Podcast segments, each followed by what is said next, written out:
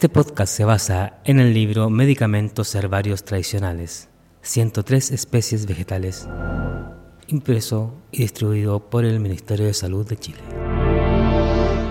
Hoy veremos el abedul, un árbol de hasta 20 metros de altura, de corteza blanca y agrietada en la base del tronco, hojas caducas, romboidales a triangulares, terminadas en punta, de bordes cerrados, lisas y de nervios ramificados, flores pequeñas y verdosas que tienen la particularidad de nacer antes que le broten las hojas.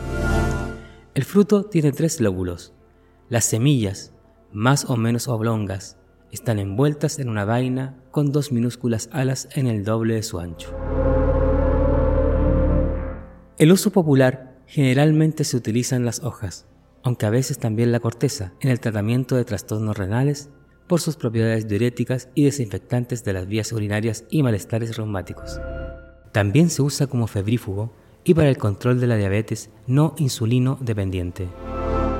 La infusión de las hojas además se emplea para lavar y tratar las heridas y en forma de enjuague para prevenir la caída del cabello. Farmacodinamia. La presencia de salicilatos y metilsalicilatos en la corteza de esta planta permiten explicar algunos de sus usos populares. Recomendaciones. Evitar el uso de preparados de abedul en caso de edema por difusión cardíaca y fallas renales. Su presentación comercial. Uso rústico principalmente. En el comercio se encuentra un acondicionador elaborado a base de extracto de bétula, cola de caballo, aloe vera y caléndula, además de esencias naturales.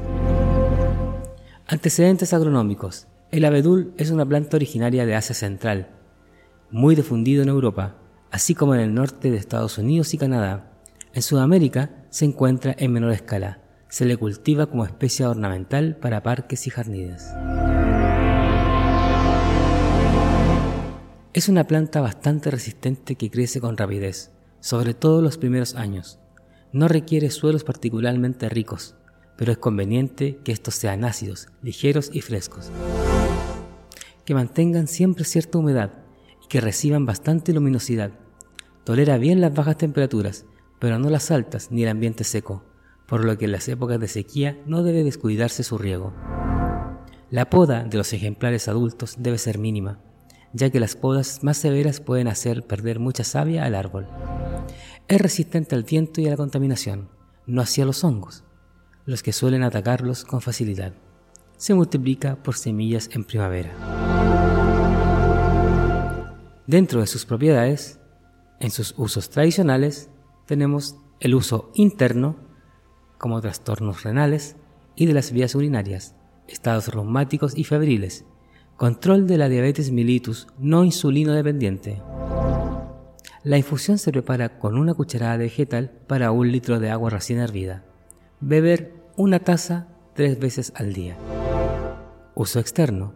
Lavados de heridas infectadas. Piel con comezón previene la caída del cabello. Usar la misma infusión. Efectos. Diurético, bactericida de las vías urinarias, analgésico, febrífugo, hipoglicemiante. Precaución. Evitar el uso en caso de edema por difusión cardíaca y falla renal.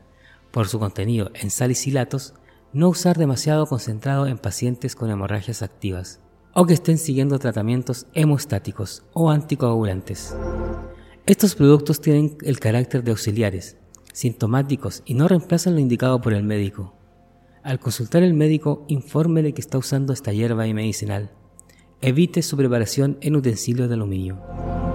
Como otros antecedentes, sus efectos como bactericida en las vías urinarias y analgésico tienen alguna evidencia científica.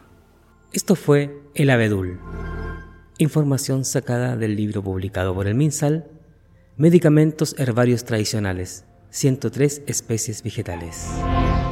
Nos vemos, nos escuchamos en un próximo capítulo.